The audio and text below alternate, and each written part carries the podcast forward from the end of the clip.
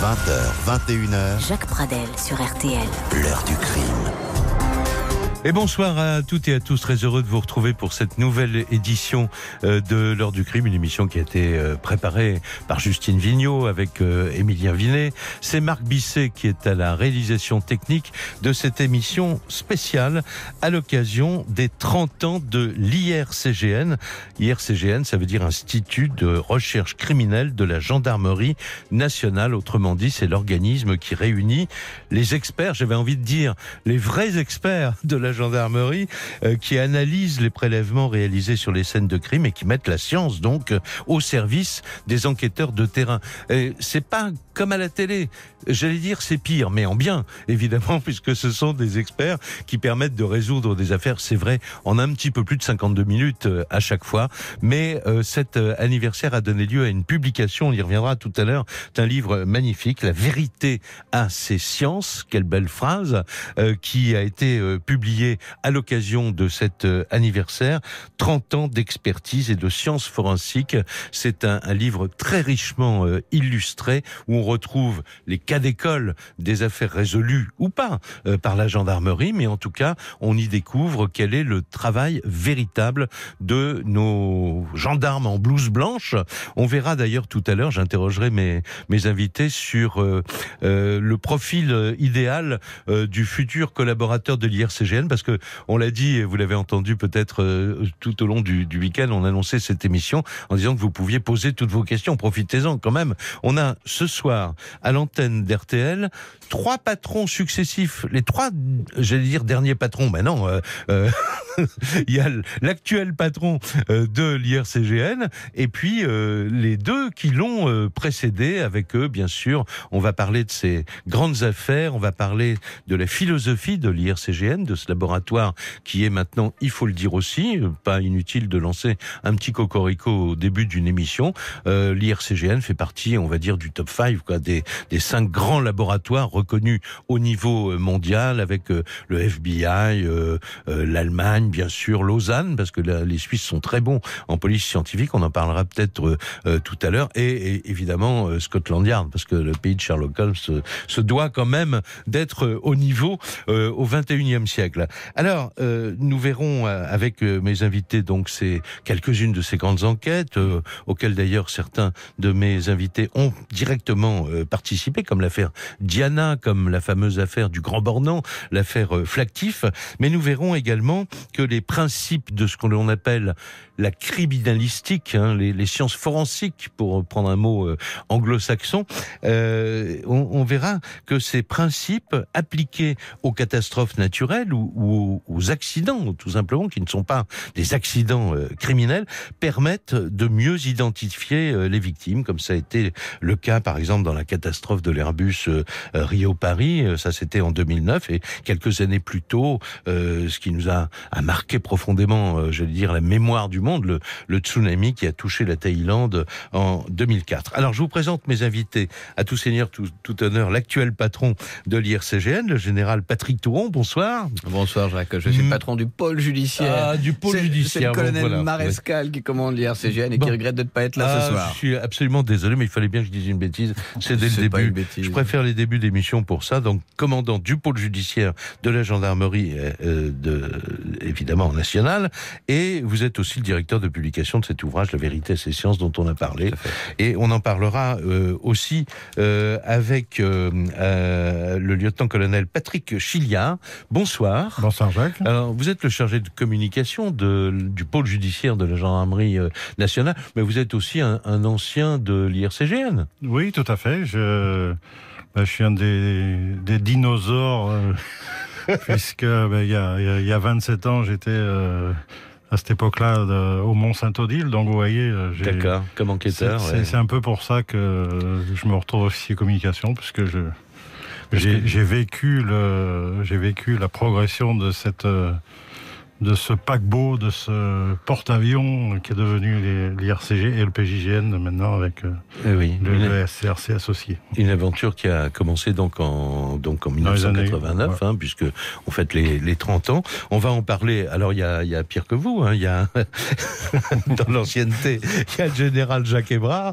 Bonsoir. Bonsoir Jacques. Donc vous avez participé, euh, on va en parler dans quelques instants, à la naissance de, de l'IRCGN, à la création de ce laboratoire c'était pas gagné à l'époque. Euh, personne ne pouvait prédire un, avenir aussi radieux euh, que celui qui a été le, le, vôtre. Et puis, euh, vous avez été le, le directeur de 2003 à, 2009. à 2009. À 2009, en mhm. fait. Et votre successeur est à côté de vous, le général François Daoust. Bonsoir. Bonsoir, Jacques. Voilà. Et vous, bah, justement, je parlais du Rio-Paris. Quand vous arrivez, il y a l'accident du ah. Rio-Paris qui vous a fait faire pour l'IRCGN une première mondiale, je crois. Oui, oui, je prends mes fonctions à minuit le 1er juin et à 3 heures du matin, on m'appelle pour me dire que a disparu de l'écran radar euh, un avion, le Rio Paris, et euh, deux ans, deux ans de travaux parce qu'il a fallu retrouver l'avion. On avait retrouvé des corps, mais deux ans après, l'avion est retrouvé et là, il y a des corps au fond à 4000 mètres. Et c'est une première mondiale qu'a réussi euh, la gendarmerie avec les moyens qui, ont été déployés, de remonter pour la première fois des corps de 4000 mètres et qui ont pu être identifiés. 142 corps, je crois, très exactement, ont été remontés de cette très grande euh, profondeur. Et euh, évidemment, bon, vous connaissez euh, bon, le, les, tous les recoins de l'IRCGN en tant qu'ancien patron. Alors, je vous ai pas dit non plus, mais on va parler évidemment avec les auditeurs des, des, questions qu'ils nous ont posées pendant tout ce, ce week-end. Alors, il y a des questions que tout le monde se pose, bien sûr. Et la première, mais alors, euh, je m'adresse à Patrick Touron. Euh, qu'est-ce qu'on peut dire à ceux qui disent, euh, mais moi, ça me passionne, parce que c'est vrai que les feuilletons télévisés ont aussi un bon côté, c'est que ça fait naître des vocations. Qu'est-ce qu'il faut faire pour se faire engager un jour à l'IRCGN Tout d'abord, c'est je dirais qu'avant tout, il faut un bon bagage scientifique. Donc, faut aimer les sciences. Et euh, il faut avoir le goût après d'une spécialité. Ensuite, la plupart des temps, la moitié des effectifs sont docteurs ou ingénieurs. Donc c'est quand même des niveaux assez élevés pour obtenir ces, ces niveaux de compétences. Mais je dirais qu'avant tout, c'est la passion de la science et ensuite un engagement dans un métier particulier qui est dans l'environnement du crime, donc euh, qui nécessite, je dirais, euh, plus euh, une appétence technique à la fois humaine, parce que c'est difficile humainement. Donc c'est un choix vraiment personnel, très Et important. c'est pas inutile de savoir ce que c'est qu'une enquête criminelle.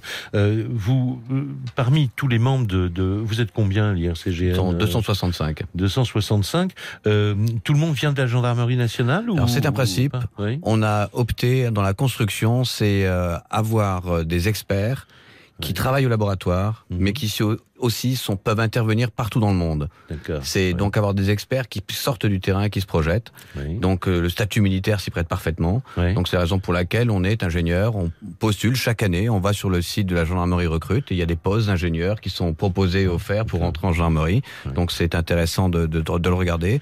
Ensuite, une fois qu'on intègre, eh ben, on peut se projeter partout dans le monde pour euh, pouvoir apporter euh, l'idée générale étant qu'on doit accompagner et résoudre un crime même si ça se passe euh, à l'étranger, si la France se demande et si elle en a besoin.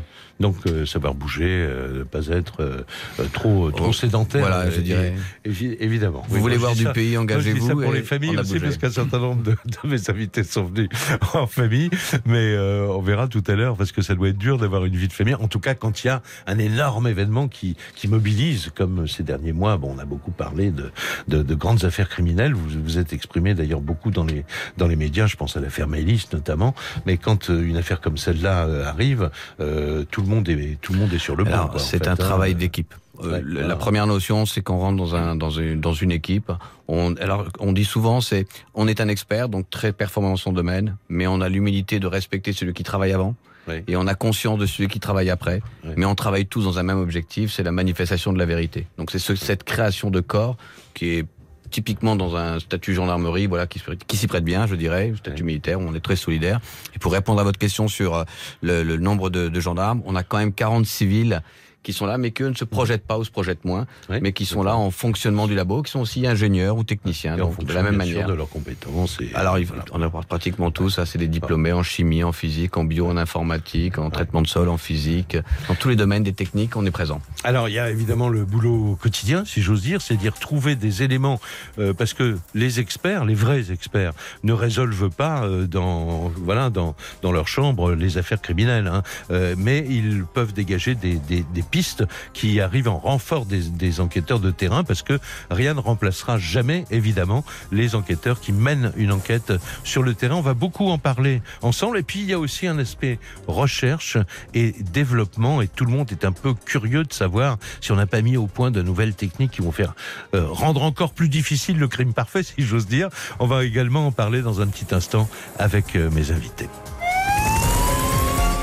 L'heure du crime sur RTL. 20h21h, l'heure du crime. Jacques Pradel sur RTL. Émission spéciale de l'heure du crime à l'occasion des 30 ans de l'IRCGN, les experts de la gendarmerie nationale, la vérité à session. Je reprends le titre de ce très beau livre qui a été euh, édité à, cette occasion.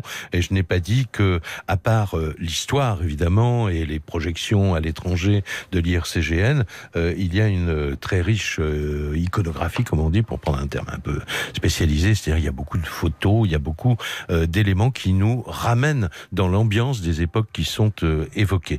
Tout de suite, euh, avant de parler du présent et de l'avenir, il faut parler quand même un peu du passé.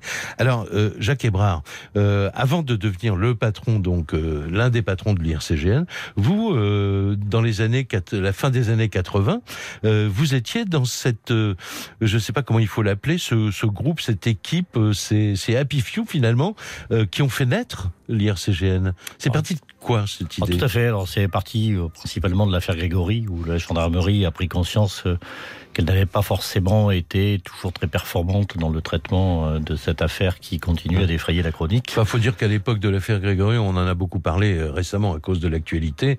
Euh, on ne gèle pas encore les scènes de crime. Enfin, il y a beaucoup de choses qui nous paraissent banales et habituelles aujourd'hui qu'on qu'on ne faisait pas à l'époque, hein, de toute façon. Hein. Tout à fait. Et c'est ce qui a donné lieu donc à une réflexion de la part de la gendarmerie en disant est-ce qu'on peut pas faire autrement? Et surtout est-ce qu'il ne faut pas s'investir un peu mieux dans la police technique et scientifique? Afin de pouvoir être complet dans le traitement des affaires judiciaires. Alors à l'époque, c'était effectivement euh, euh, aujourd'hui le général Caillé, qui a été polytechnicien, qui avait été mandaté par la direction générale pour réfléchir à, ce concept. Et donc moi j'ai rejoint l'équipe effectivement euh, dès 89. Ouais. Euh, alors à l'époque on n'avait même pas de locaux, donc on les on conceptualisait les locaux en sous bois. Et donc on avait effectivement fait un petit peu le tour de quelques pays voisins, dont Scotland Yard en particulier, l'école des sciences criminelles à Lausanne, pour un petit peu voir quelle piste prendre. Mhm. donc la gendarmerie s'est intéressée à la fois au prélèvement des indices sur les scènes d'infraction. Donc, elle a formé des techniciens d'identification criminelle. Ce sont les hommes blancs que l'on voit souvent euh, sur les scènes d'infraction. Et puis, il s'est dit, bah, une fois qu'on a prélevé, il faut bien un laboratoire pour traiter ces indices. Et donc, euh, on a créé petit à petit euh, l'Institut de recherche criminelle. Il faut dire aussi que les, la fin des années 80, le début des années 90, c'est marqué par deux sujets importants un, la mise en place d'un fichier automatisé des empreintes digitales. Ouais. Et puis la mise en... que jusque, jusque, là, aussi, il y en avait pas. aussi curieux que ça paraisse, c'était du, du traitement manuel. Hein, c'était manuel. Voilà, donc là, pour une première fois, il y a un système donc AFIS en, en termes anglo-saxons, mais qui va permettre de faire du rapprochement euh, de manière euh, informatique euh, au niveau des, des, des, traces et puis des relevés des cas dactylaires. Donc ça, c'est le premier point. Et puis euh, Alex Jeffreys, euh, anglais, de, a mis au point l'inventeur de l'empreinte génétique. Voilà, ça, il a fait l'application d'empreinte génétique à la criminalistique. il comparait des, de l'ADN de phoque avec de l'ADN humain. C'est comme ça qu'il a trouvé une, une technique. Il s'est dit c'est serait formidable pour euh, il y a eu identifier quelqu'un. Dans laquelle il a été sollicité et cette affaire a permis d'être résolue par les empreintes génétiques. Et, a permis, pardonnez-moi de vous ah, couper la parole, moi ce que j'avais noté, et je trouve ça très bien de le dire même philosophiquement, c'est que cette première empreinte génétique a permis aussi de disculper oui, tout à fait. un suspect. Hein. Mais comme nous aurons aussi la même chose avec l'affaire de Plaine Fougère à l'époque, où effectivement, euh, l'affaire Dickinson qui euh, a défrayé aussi la chronique, où effectivement on discute dans les premiers temps. donc ces années 90 sont axées sur ces deux éléments. Et puis bien entendu, euh, ben, l'IRCG va d'abord s'appuyer sur ce qu'elle sait faire. Donc elle sait faire de l'empreinte digitale, elle sait faire du traitement de documents, de la comparaison d'écriture. Elle sait aussi beaucoup travailler sur les véhicules, en particulier à l'époque les véhicules qui étaient maquillés, où on, on, meulait les numéros, on les refrappait, on donnait une nouvelle identité. Les faire euh, les ressusciter. Si voilà, on les ressusciter. Donc c'est ces étapes-là dans le début des années 90 qui vont être le, cœur de métier de l'IRCG. Et c'est surtout l'arrivée au fur et à mesure de, plus grand nombre d'officiers, donc euh, euh, François Daoust, Patrick Touron, qui rejoignent des équipes. Et l'idée c'était de faire des divisions. donc on, a fait d'abord ce que l'on savait faire. Après on a réfléchi à ce qu'on pourrait faire. et une fois qu'on a fait la deuxième étape, on a encore essayé d'anticiper. Et tout à l'heure on a évoqué l'affaire du Mont Saint-Odile. Bah, par exemple, la, la cellule d'identification de victimes de catastrophes est partie du Mont Saint-Odile, où à l'époque, on ne devrait pas dire ça, mais personne ne savait vraiment comment traiter euh, une catastrophe de masse de cette ampleur. et c'est comme ça qu'est né aussi le partenariat de la gendarmerie nationale avec le service de santé des armées et l'introduction dans les équipes de médecins légistes, de chirurgiens dentistes, qui vont nous permettre ensuite, au fil de l'histoire, bah, de continuer à progresser dans ces domaines-là. Et je voulais signaler qu'on était quand même assez visionnaire, puisque dès les années 92, on avait déjà introduit un département informatique électronique parce qu'on savait qu'à un moment ou à un autre, de toute façon, ces matières-là allaient devenir prépondérantes. Et aujourd'hui, je crois qu'on est tout à fait dans la vérité. On appelle les nouvelles technologies, effectivement, euh, il fallait être euh, à la page, quoi, pour, euh, pour pouvoir résoudre encore plus d'affaires criminelles. Alors, on va faire une, une pause et il faut il faut dire surtout que parce que je voudrais qu'on ait le temps après de, de parler d'une des affaires emblématiques, évidemment, à laquelle on pense toujours quand on parle de l'IRCGN, euh, c'est la, fabuleuse enquête, si j'ose dire, sur l'accident de la princesse euh, euh, Diana. Et on va vous montrer finalement aussi que quand une affaire comme celle-là se, déroule, l'idée c'était de savoir est-ce qu'on avait tué Diana ou est-ce que c'était un accident? Bon, le père de Di Al-Fayed était, lui, de, de Di Al-Fayed était persuadé que c'était des, des, services secrets, enfin bon, etc. Mais encore fallait-il prouver le contraire. Et en même temps, il y avait cette histoire de voiture fantôme. Et on va voir que beaucoup de, spécialités finalement sont intervenues euh, dans le cadre de cette euh, enquête qui reste euh, évidemment emblématique de, du travail de l'IRCGN. On parle dans un instant avec mes invités. 20h, 21h, l'heure du crime. Jacques Pradel sur RTL. Retour de l'heure du crime. Jacques Pradel sur RTL. Avant de répondre aux questions euh, nombreuses que vous nous avez euh, posées sur le présent et, et le futur des, des, des, recherches en criminalistique et en police, en, en termes de, de, police scientifique, il faut jeter un petit coup d'œil effectivement dans, dans, le passé. On va s'arrêter euh, sur cet accident qui, dont, dont l'annonce a fait évidemment le, le, tour du monde. Nous sommes dans la nuit du 30 au 31 août 1997. Diana et son compagnon, le, le prince Dodi Al-Fayed, rentrent euh, ce soir-là d'un dîner au Ritz. Euh, ils sont poursuivis par des paparazzi. On a tous ces images dans la tête. Leur Mercedes accélère, accélère pour semer euh, les, les, motards qui sont derrière eux et percute à 0h20 le 13e pilier du tunnel de l'Alma sur RTL. Bah, il y a une émission de radio, c'est les Nocturnes de Georges Lang à ce moment-là et un flash spécial interrompt l'émission de, de, de Georges. C'est Juliette Tissot, la journaliste qui est ce soir-là euh, aux manettes, si j'ose dire, des flashs d'RTL qui annoncent la nouvelle, une nouvelle donc qui va faire le tour du monde. On apprend à l'instant que Lady Diana vient d'être grièvement blessée dans un accident de voiture survenu sous le tunnel de l'Alma à Paris. Apparemment, elle était accompagnée d'un prince arabe. Il s'agit certainement de Dodi Mohamed Al-Fayed, son ami, donc qui était à ses côtés, qui a également été blessé. Euh, la préfecture de police est sur les lieux. Apparemment, selon les premières informations dont nous disposons, ce sont des paparazzi qui étaient à la poursuite euh, de la voiture dans laquelle se trouvait la princesse Lady Diana, donc euh, à moto qui seraient les responsables de l'accident. Alors bien sûr, nous vous informerons euh, tout, euh, tout, au long de la nuit sur, euh, donc, je vous le rappelle, Lady Diana qui vient d'être grièvement blessée dans un accident de voiture à Paris. Diana va être transportée d'urgence à l'hôpital de la Pitié euh, Salpêtrière. Malheureusement, elle va mourir quelques heures plus tard, aux alentours de, de 4 heures du matin, dès le début de, euh, de l'enquête. Euh, des, des, des, rumeurs, parfois totalement fantaisistes, courent Paris. Il y avait de la cocaïne dans la voiture. On a vu un motard s'approcher, jeter quelque chose à l'intérieur.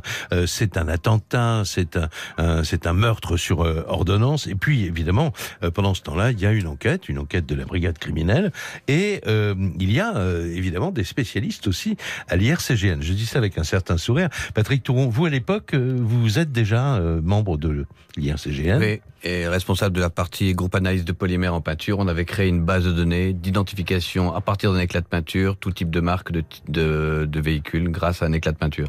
Et alors, vos recherches, dont on va parler dans un tout petit instant, vont coïncider avec des, des témoignages euh, qui arrivent quelques mois plus tard, le 31 décembre 1997. En effet, deux témoignages clés viennent bouleverser euh, l'enquête en cours et ils confirment l'hypothèse dont on a déjà parlé de la présence de la présence éventuelle d'une Fiat Uno, en tout cas sur les lieux euh, de l'accident.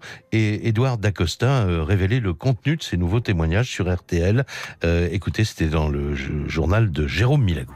Minuit 25, le couple sort d'un restaurant parisien. Il emprunte alors la contre-allée sur le côté du tunnel de l'Alma et s'engage aussitôt sur la voie de droite de l'avenue de New York. C'est là que surgit une Fiat Uno blanche qui zigzague. Le témoin euh, dit que la Fiat fait un grand bruit de pot d'échappement comme si elle avait été accidentée. Ce conducteur est âgé d'une quarantaine d'années. Il est seul à bord de son véhicule. Il est brun. Le couple déclare que le conducteur de la Fiat Uno se retourne sans arrêt, inquiété, à tel point qu'il fait une queue de poisson en se rabattant brusquement sur la droite comme s'il voulait se garer. Sur le siège arrière de la Fiat Uno blanche, les deux témoins remarquent la présence d'un gros chien. Finalement, le couple doublera la Fiat Uno un peu plus loin et ce n'est qu'une dizaine de jours après l'accident de l'Alma que ces deux témoins clés appelleront les policiers au 36 qui les orfèvres pour leur parler pour la première fois de l'homme au chien. Alors Patrick Touron, il faut ajouter que dès les premières euh, constatations ont été relevées euh, sur les, les lieux de, de l'accident des débris, euh, de, alors qu'on va mettre un peu de temps à identifier, mais qui vont être des indications très précieuses pour pour vous, pour les enquêteurs, parce qu'il s'agit d'éléments qui n'appartiennent pas à la voiture accidentée. Oui, alors ce sont, pour la cinématique de l'accident, il était indispensable de comprendre la raison pour laquelle une Mercedes percute un, un, un pilier.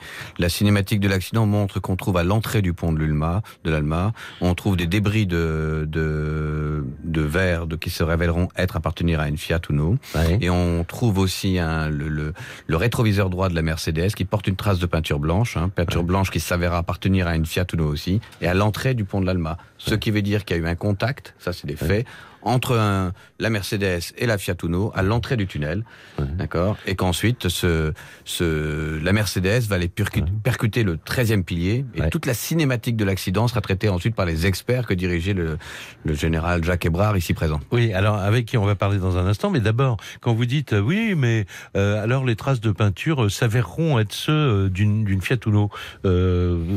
Comment on, comment on découvre alors, ça? On a même été encore plus performant. On a on a dit que c'était une Fiat Uno modèle 95 97 parce qu'on a fait un recoupement. On a vu que c'était pas un véhicule diesel parce que les premières analyses, on a retrouvé aussi des traces de polymère sur la Mercedes ouais. qui appartenait à un pare-choc euh, qui provenait de la Fiat Uno, mais d'un pare-choc de couleur noire. Et donc les diesels, les turbodiesels étaient de couleur blanche. Donc on a pu faire les différences.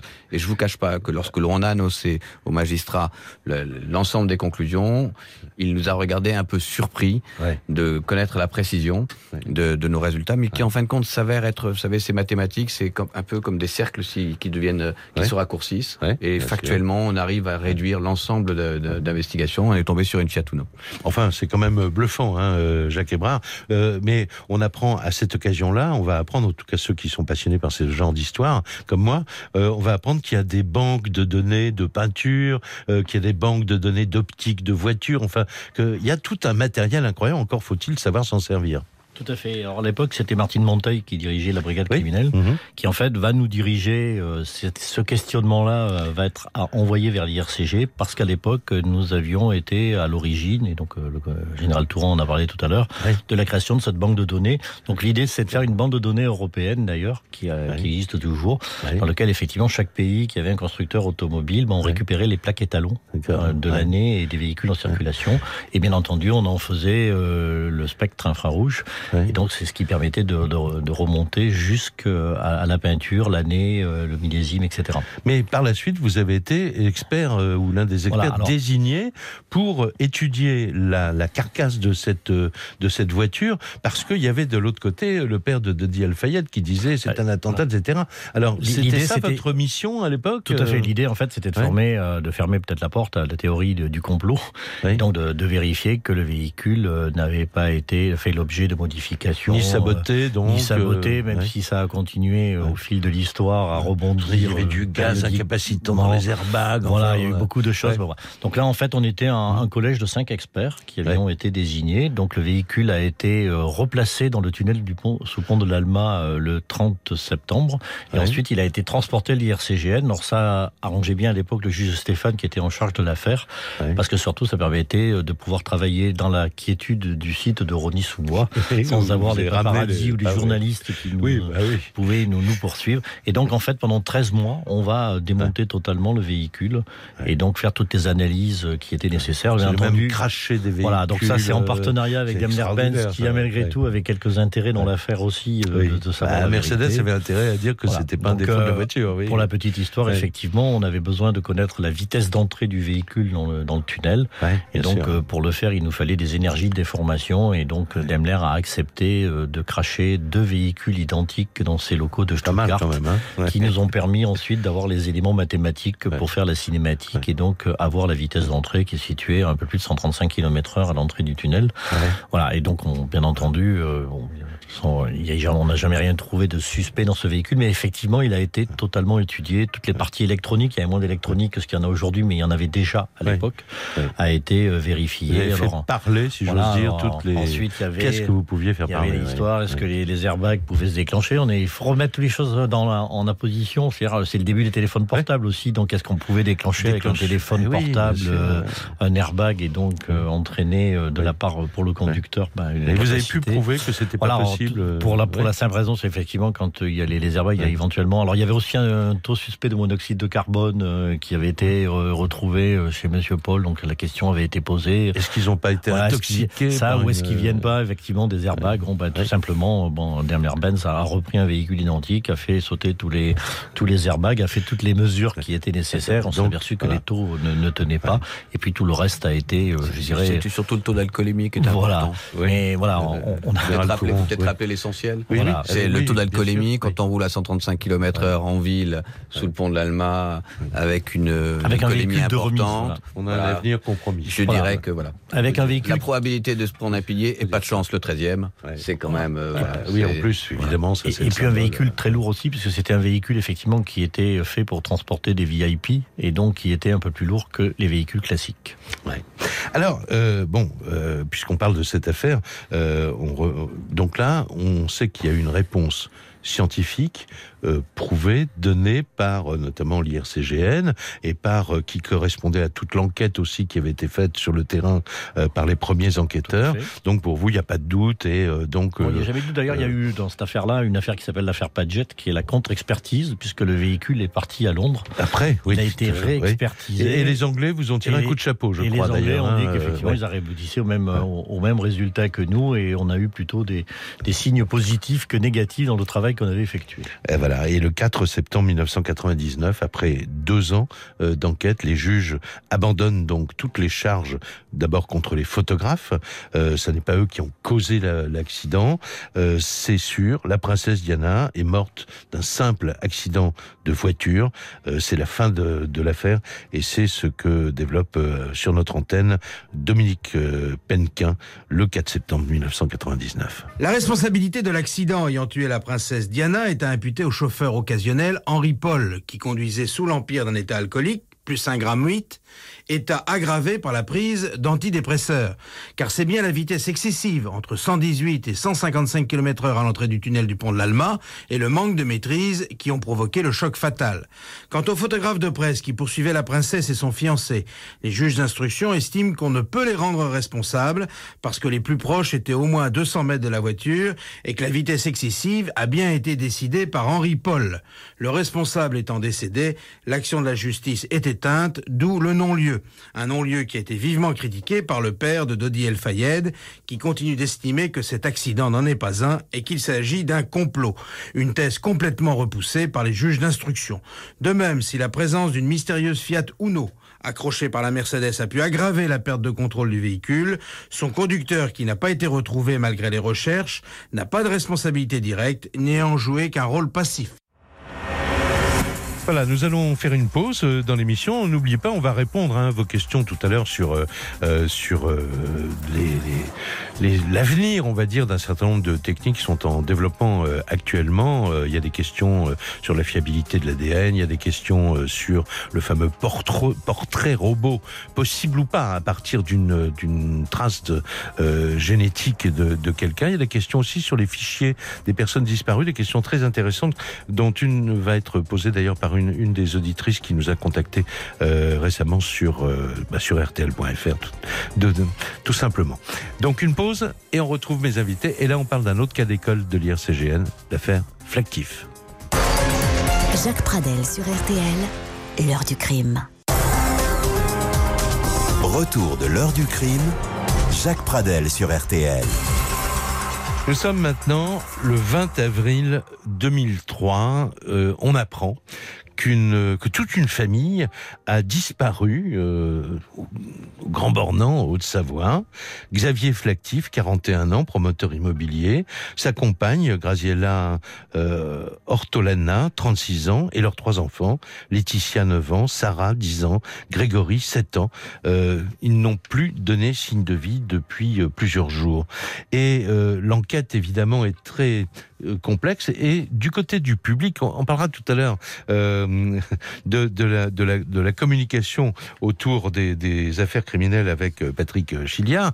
Mais là, on a l'impression soit que les enquêteurs se tournent les pouces, soit qu'ils sont vraiment euh, bah, confrontés à un vrai mystère parce que euh, il ne se passe rien dans cette enquête. Quand on interroge, c'est la gendarmerie qui est chargée de cela. On on a vu des gens de l'IRCGN qui sont venus avec des voitures, mais enfin ils sont enfermés dans la maison il se passe rien pendant plusieurs mois. Et puis le 16 septembre 2003, on apprend qu'il y a désormais un suspect, euh, on peut euh, dire aussi un assassin présumé, des aveux, des ossements euh, qui viennent d'être déterrés, donc le mystère du Grand Bornand vient d'être en partie élucidé. On se dit mais qu'est-ce qui a pu se passer? Alors ça, on va en parler euh, avec François Daoust dans un tout petit instant parce qu'il était aux commandes à l'époque de, de l'IRCGN et c'est une affaire effectivement, je sais, qui vous tient vraiment à cœur.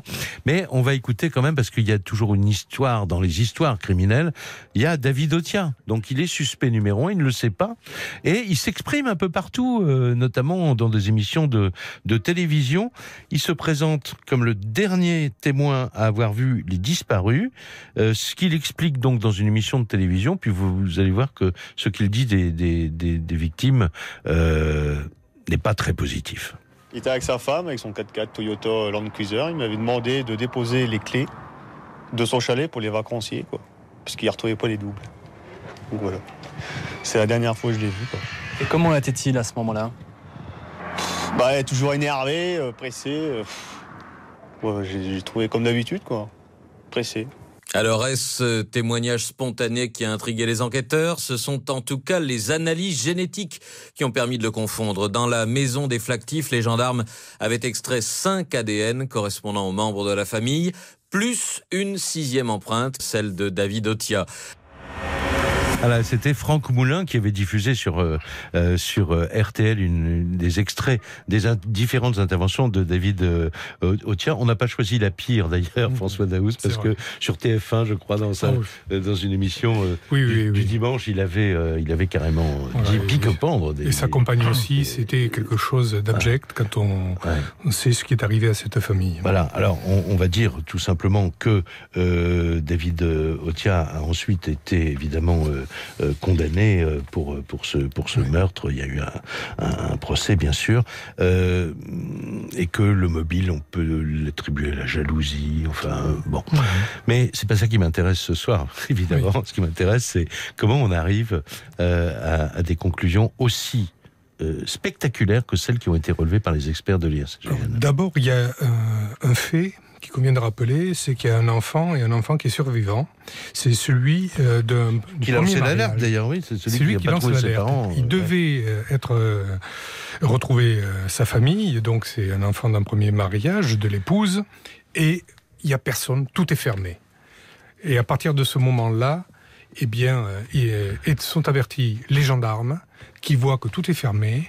Et la scène de crime, c'est une des rares de fois dans toute notre carrière où nous sommes là, elle n'a pas été piétinée par qui que ce soit. D'accord. Et quand on envoie pour la première fois une équipe de 20 avec un nouveau personnage à sa tête, un coordonnateur des opérations criminalistiques, pour coordonner tous les prélèvements qui seront faits sur place. Et c'est là, cette coordination sur place, parce qu'il y a les experts de la génétique, et les experts de la euh, de la dynamique des traces de sang. Enfin, il y a toute euh, une série de d'un mais il y a quelqu'un qui a un peu de hauteur et, qui, peut euh, mettre les pièces du puzzle les unes à côté des autres. Quoi, Pour pas que le premier eh bien, efface par ses prélèvements les traces qui auraient pu être prélevées par, par le second et ainsi de suite. Donc c'est à partir de là, de cette, du traitement de cette scène de crime, que eh bien, tous les indices vont remonter que les analyses vont pouvoir apporter des interprétations et que ces interprétations permettent d'offrir des pistes à travers les résultats pour les enquêteurs. C'est-à-dire d'abord de retrouver effectivement de, de confronter les aveux euh, qui ont eu lieu. Il a dit j'ai brûlé les corps. Euh, encore fallait-il euh, en avoir la preuve. Donc là, euh, les, les experts de SRGN se transforment euh, en comment dire en, archéologues, ah, exactement. Bon, hein, en tamisant la terre, etc. Et puis à l'intérieur, moi ça m'avait fasciné à l'époque. L'expert en analyse de taches de sang avait pu mmh. quasiment donner le scénario et l'ordre oui. de chacun des, des, crimes qui avaient été commis dans la maison. Mmh. Et alors, euh, c'est pour ça que je voulais absolument qu'on en parle ce soir. Euh, il faut aussi dire que, et ça on l'a découvert au cours du procès, le 20 juin 2006, quand il a été interpellé, David Otia avait avoué être l'auteur du meurtre, mais il avait parlé d'un crime propre. C'est-à-dire, il avait dit oui, mais il n'y a pas eu de, violence, tout ça, alors qu'il y avait des traces de sang partout dans, dans la maison. Et le 20 juin 2006, au cours du procès, les experts de l'IRCGN témoignent et ils révèlent au tribunal le véritable scénario de ce quintuple crime, une version donc très très différente de celle de l'accusé, comme l'explique ce jour-là sur RTL Étienne Baudu. L'horreur déjà sur les photos présentées cet après-midi par Philippe Esperanza, l'expert en morpho-analyse de l'Institut de recherche criminelle de la gendarmerie. Grâce à un nouveau procédé, le Blue Star, les traces de sang qui ont été effacées, lavées à l'eau par exemple, ces traces réapparaissent en bleu fluorescent. Or, six jours après le quintuple assassinat, cet expert passe toutes les pièces du chalet flactif au crible. Elle a été nettoyée par le tueur, mais sur les photos qu'il prend, on s'aperçoit qu'il y a du sang partout. L'expert peut également, à partir de taches de sang et après de savants calculs trigonométriques, localiser avec précision l'endroit où se trouvait la victime et à quelle hauteur un coup a été porté sur une plaie ensanglantée. Et à partir de là, à partir de ces détails, le macabre scénario défile. Grégory et Laetitia ont été tués les premiers dans la cuisine alors qu'ils prennent leur goûter, battus à mort par un objet contendant, une bûche, une torche ou alors à point nu, on ne sait pas bien. Puis c'est Laetitia, elle est tuée, elle, dans sa chambre, frappée elle aussi entre 70 et 80 cm du sol. Peut-être s'était-elle réfugiée dans son bureau. Ensuite, lorsque Graziella rentre chez elle, le meurtrier l'attend près de la buanderie. Elle aussi est frappée, plus bas à 60 cm. Peut-être a-t-elle été abattue avant. Enfin, Xavier Flactif, en dernier, lui est sans doute tué par balle après une violente altercation. Les corps ensanglantés seront ensuite traînés dans la maison avant d'être transportés dans une forêt pour y être incinérés. Seul argument pour l'instant de la défense, la science de Monsieur Esperanza est toute relative. Du point de vue des parties civiles, elle est surtout accablante pour David Otia. Et oui, David Otia d'ailleurs va être condamné en juin 2006 à la peine maximale, hein, la réclusion criminelle à perpétuité, assortie d'une peine de sûreté de 22 ans et sa compagne, elle, euh, est condamnée à 10 ans de prison. Une pause, la dernière dans cette émission spéciale consacrée aux 30 ans de l'IRCGN sur RTL ce soir. Et dans un instant, on répond aux questions que vous nous avez posées euh, par Facebook, par Twitter et aussi sur rtl.fr. 20h21h, L'heure du crime. Jacques Pradel sur RTL. Retour de l'heure du crime. Jacques Pradel sur RTL. Émission spéciale donc ce soir, euh, évidemment on pourra pas tout dire ce qu'on avait envie de vous dire sur les 30 ans de l'IRCGN et aussi sur euh, euh, bah, ce qui se prépare peut-être dans les laboratoires parce qu'il y a aussi tout un aspect de recherche et développement. Hein, euh, Ah, mais tout ça, c'est secret, on vous le dira pas. Ah bon, en plus, bon, oui, ah, mais vous savez que quelquefois on obtient des secrets comme ça. Bon, euh, ben, on va quand même parler avec vous dans un, avec vous tous dans un instant du, du portrait robot ADN parce que ça, ça, ça, ça frappe l'imagination euh, du, du public. Est-ce que oui ou non un dessinateur peut nous sortir, euh, voilà, un portrait de quelqu'un euh, comme il le ferait sur la base de témoignages Euh, Il y a d'autres questions, mais je vous les donnerai euh, tout à l'heure. Mais tout de suite, je voudrais donner la parole à une auditrice de l'heure du crime. Elle s'appelle Muguette. Elle est en ligne. Bonsoir. Oui, bonsoir, monsieur Bons- Pradel. Bons- bon- bonsoir, monsieur. Alors, merci beaucoup, Muguette, parce que vous avez exprimé dans votre question une question qui était revenue beaucoup euh, dans, dans celle des différents auditeurs qui nous avaient contactés. Euh, Vous, c'est à partir de l'ADN, mais euh, d'une recherche particulière dans l'ADN, je crois que vous voulez poser une question.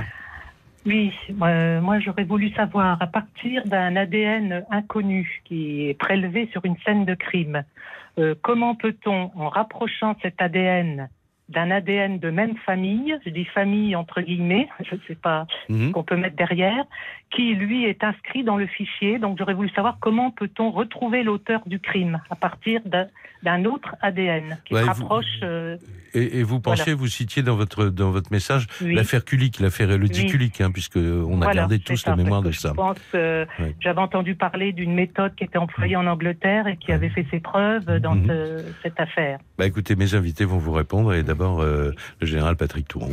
D'accord, donc euh, la, la problématique que vous évoquez, c'est celle de la- les empreintes génétiques et la recherche en parentalité. Donc, à partir d'un profil ADN, on tire généralement, on a 21 informations disponibles, dont chacune est porteuse d'une fréquence, d'une probabilité de se retrouver. Lorsque l'on détient une base, on, lorsqu'on détient une empreinte génétique, on récupère ces 21 marqueurs et on interroge la base.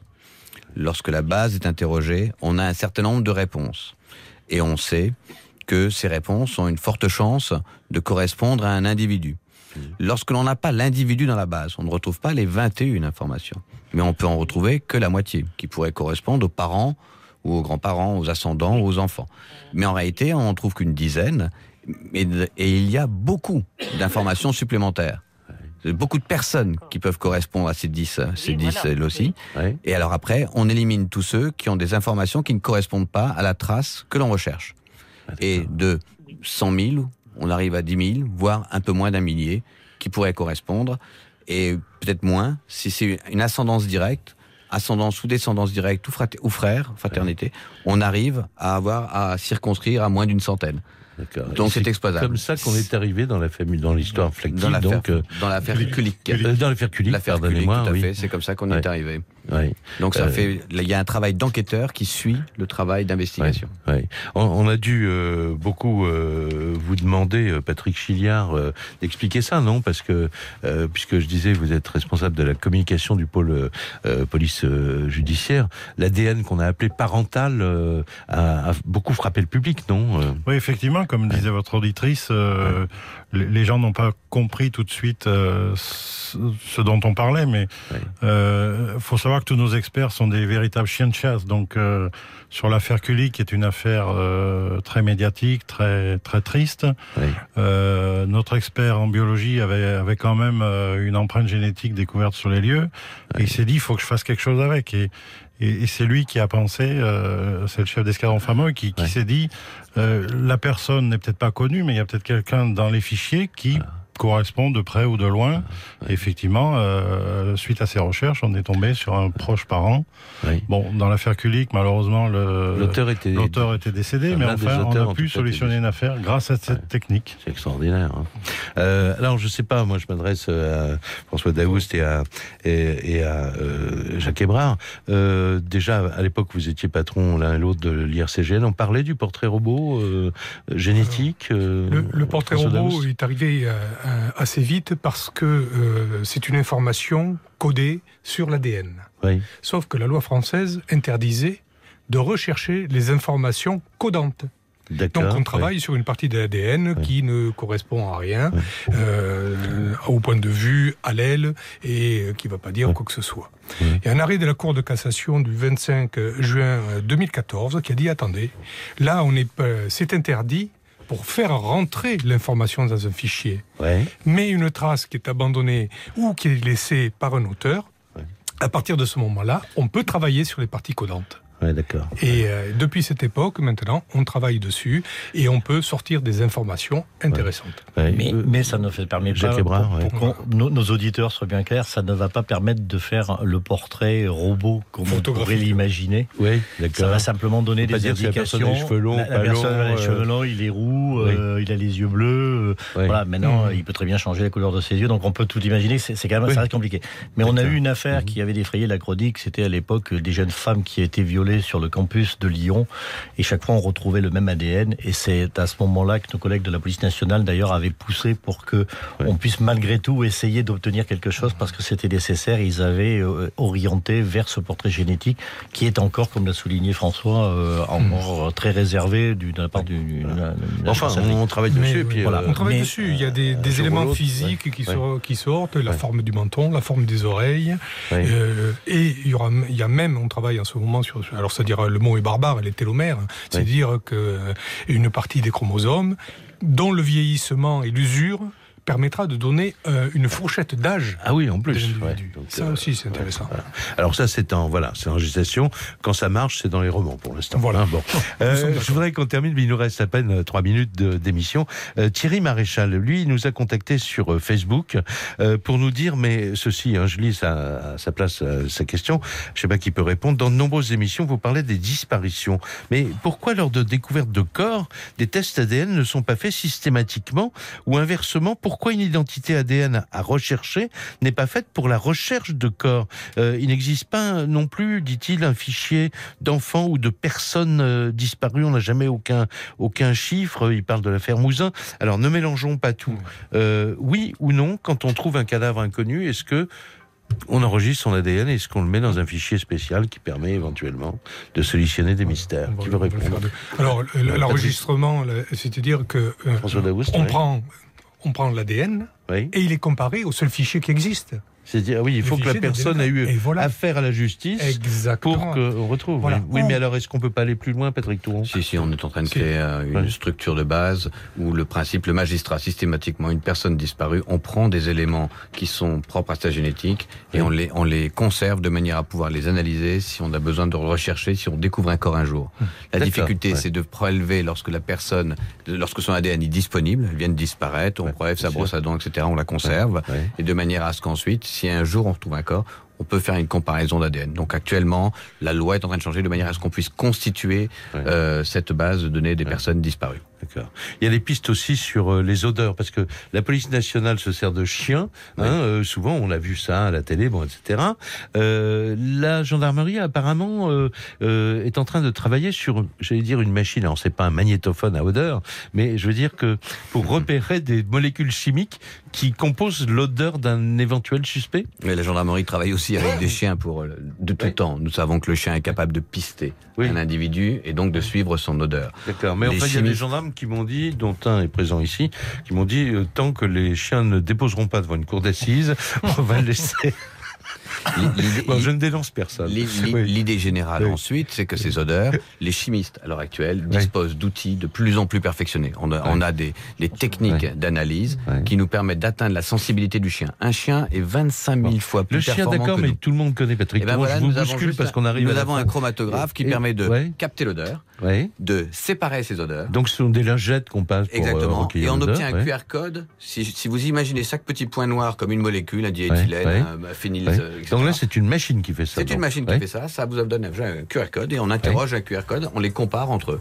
Et on est capable de le faire. On est capable actuellement de capter une odeur. On a des polymères qui existent. Hein, si on veut avoir plus d'informations dessus, il faut aller sur le site Pôle judiciaire gendarmerie nationale Eh et ben. vous trouverez un, un descriptif sur le- l'empreinte olfactive. D'accord. On va vous mettre d'ailleurs, euh, Emilien Vinet va vous mettre ça pour la pour le replay, si j'ose dire, euh, sur le site internet euh, rtl.fr. Pas mal d'adresses et notamment les adresses où vous pouvez vous procurer le, le livre qui nous a donné l'occasion de nous retrouver ce soir sur RTL euh, à l'occasion des 30 ans donc euh, de l'IRCGN, la vérité à ses sciences, c'est absolument magnifique. Je vous remercie tous. Merci à vous. Merci infiniment. En plus, euh, on est à l'heure. Vous voyez. je, vais, je vais demander à avoir des trois généraux tous, tous les soirs. L'ordre sera bien réglé. L'émission est maintenant terminée. Jacques Pradel sur RTL, l'heure du crime.